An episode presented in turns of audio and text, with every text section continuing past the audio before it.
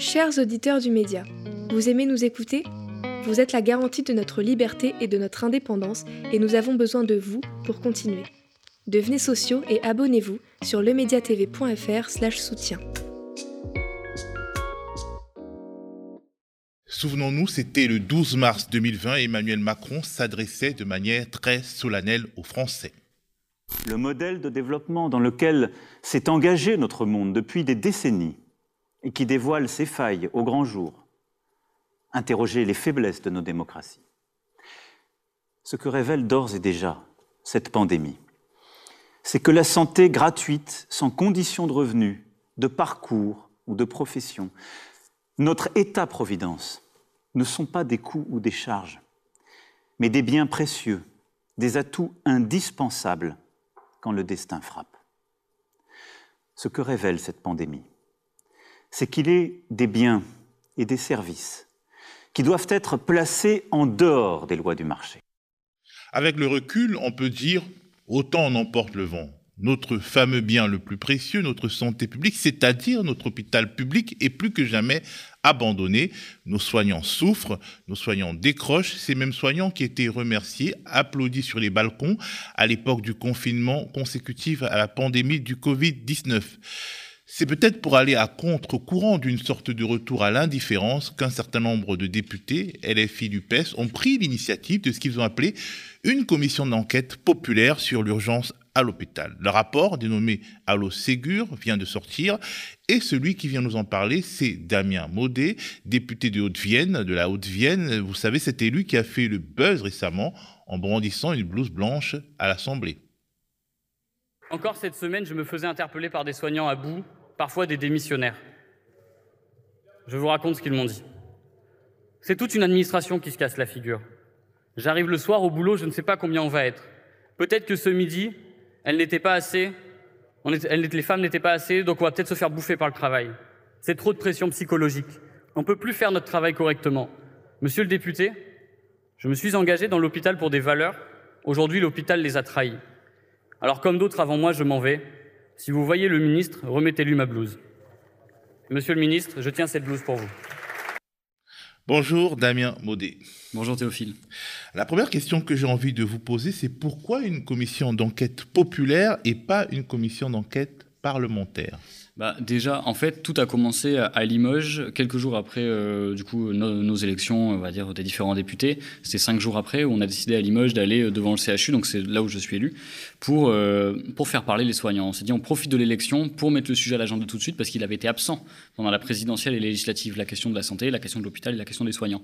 Donc nous, on a, on a fait ça de manière populaire, parce qu'on n'a pas attendu le, le go de l'Assemblée, on n'a pas attendu que les travaux démarrent. Et après, on a continué aussi dans, dans ce rythme-là. Moi, quand je suis arrivé à l'Assemblée, je savais pas exactement comment tout fonctionnait. Je suis pas sûr d'ailleurs que l'Assemblée m'aurait donné une commission d'enquête euh, parlementaire. Donc on s'est dit, euh, on va pas attendre que, on va pas attendre des plombes pour un sujet qui a besoin d'être réglé urgemment et qu'on a besoin de mettre en avant de manière urgente.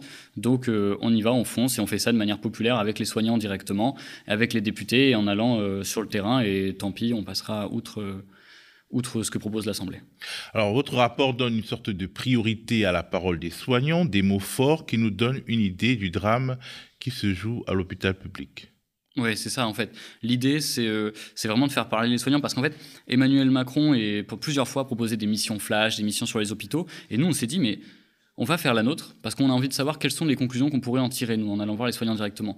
Et ce qu'on voit, c'est clairement pas la même chose. Là où la mission flash de François Braun, qui est le ministre de la Santé, avait proposé, par exemple, euh, d'acter le fonctionnement dégradé des urgences avec les fermetures, comme si tout allait pouvoir fonctionner. Nous, on voyait bien que ça, ça ne fonctionnait pas, que les soignants euh, vivaient dans le mal-être, qu'il y en a deux tiers qui sont en burn-out, qu'il y a des soignants euh, qui partent, alors qu'ils nous disent qu'ils ont tout fait avec le Ségur. Nous, on a des soignants, on avait Emma, par exemple, 25 ans, à Saint-Louis, Paris, qui nous explique qu'au bout de trois mois dans le service, elle était déjà une des plus vieilles, qu'elle avait déjà mal au dos, et qu'elle voyait même déjà un psy. On avait Stéphane à Limoges qui lui expliquait que il, passait, il adorait son boulot. Vraiment, et d'ailleurs, c'est ce qu'on entend tout le temps, ils adorent leur boulot, mais qu'il passait son temps à s'excuser parce qu'il n'avait pas les moyens de le faire correctement. Et ça, c'est des choses qu'on n'a pas entendues dans l'émission Flash euh, de François Braun ou dans les mesures euh, d'Emmanuel Macron. Et nous, on avait besoin de les faire parler pour savoir un peu ce qu'ils ce ce ressentaient eux dans leur travail et comment l'État leur permettait de le faire.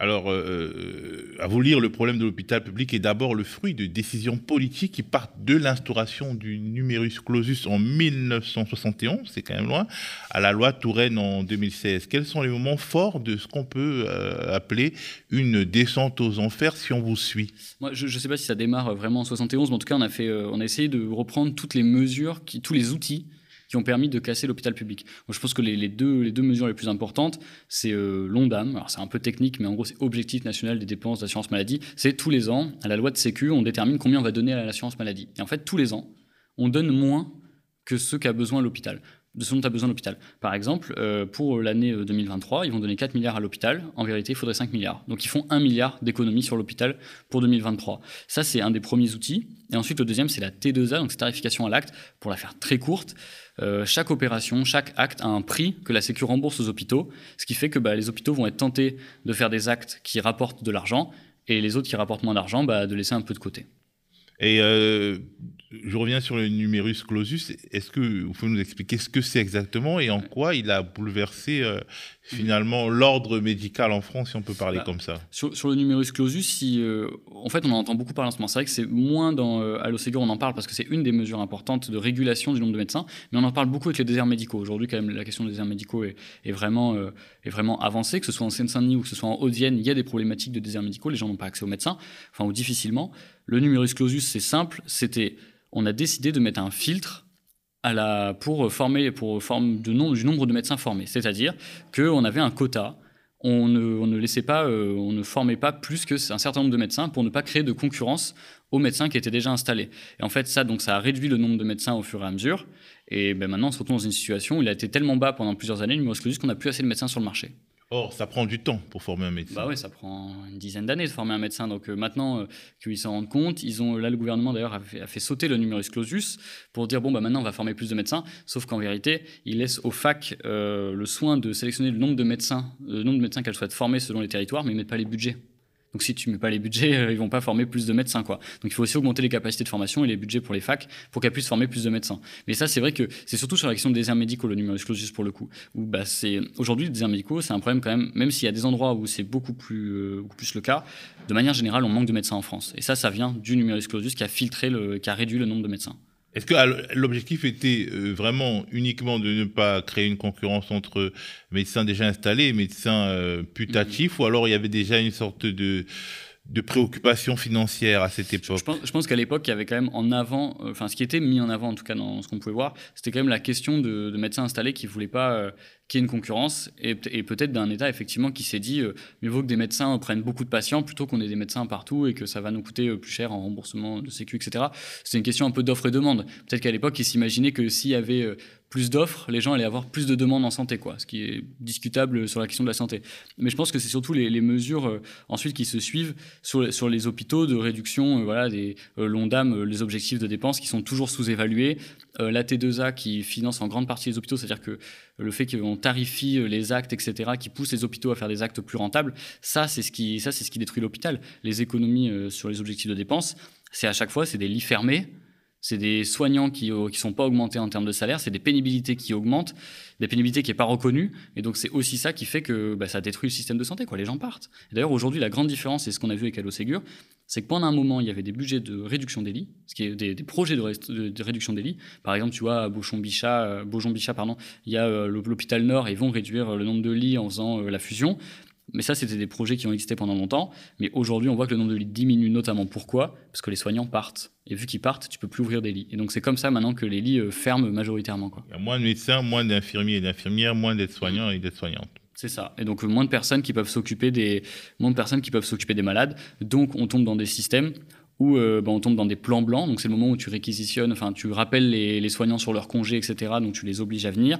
On tombe sur des moments de forte tension avec des opérations qui sont déprogrammées.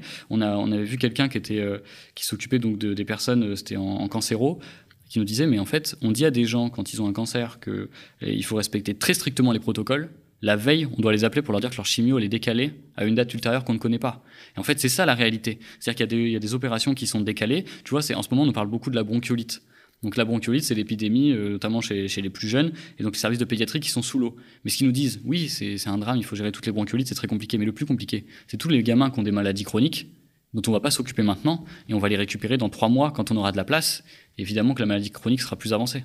Ah oui, parce qu'effectivement, vous n'êtes certainement pas surpris après avoir recueilli tous ces témoignages de la catastrophe au sein des services de pédiatrie dont on parle en ce moment. Non, pas du tout. En plus, enfin, nous, ça fait euh, franchement, euh, même avant Allo Ségur, même je crois que quand j'étais en campagne, euh, on disait déjà, de toute façon, hier c'était le Covid, mais demain, n'importe quelle épidémie mettra sous l'eau l'hôpital, puisqu'ils sont moins nombreux. Même, on pourrait dire des fois qu'une épidémie de grippe pourrait peut-être mettre sous l'eau l'hôpital. C'est connu, c'est bien traité. Et en fait, ce qui est, ce qui est dingue, c'est que la bronchiolite, c'est tous les ans. Et déjà en 2019, il y avait des gamins franciliens, donc d'Île-de-France, qui étaient envoyés à 200 km de chez eux pour être soignés dans des hôpitaux euh, de région, de province, on peut appeler ça comme on veut. Euh, et, ça, c'était en 2019. Aujourd'hui, en 2022, c'est toujours le cas. Ça veut dire qu'entre les deux, il ne s'est rien passé, c'est ce qu'on pourrait penser. Mais en fait, hier, moi, j'étais avec le chef euh, du service réanimation pédiatrique à Robert Debré dans le 19e arrondissement, qui me disait non, en fait, c'est pas pareil qu'en 2019. C'est pire, parce qu'on a moins de soignants, on a moins de gens qu'en 2019, donc on a des moins fortes capacités hospitalières. Alors, vous jouez sur le vocabulaire médical dans votre rapport à Ségur en disant qu'avec Macron, l'hôpital est entré en phase terminale. Ouais, alors après, euh, nous, moi je suis toujours en fait, on est toujours dans le doute entre est-ce qu'il faut être alarmiste sur l'hôpital, parce qu'en même temps, euh, ça règle pas toujours le problème que d'être alarmiste, et en même temps, il faut aussi dire la vérité aux gens. En fait, ce qu'on veut surtout dire, c'est que s'il n'y a pas, même de la part des usagers, une prise de conscience et un vrai rapport de force qui s'installe entre l'État et l'hôpital, parce que l'État n'a pas décidé de changer de cap. Quand il propose un milliard d'économies sur l'hôpital pour 2023, ils n'ont pas changé de cap. Et donc ça, quand on voit ça, nous, ce qu'on dit sur la phase terminale, c'est que c'est évident que si on laisse faire aujourd'hui euh, le gouvernement dans la trajectoire qu'il a décidée, oui, on va arriver vers une phase terminale avec l'hôpital qui sera euh, euh, pour les soins euh, les, plus, importants, une sorte d'hospice enfin voilà, une sorte d'hospice, et on aura à côté pour ceux qui auront un peu plus de moyens, les hôpitaux privés et les cliniques.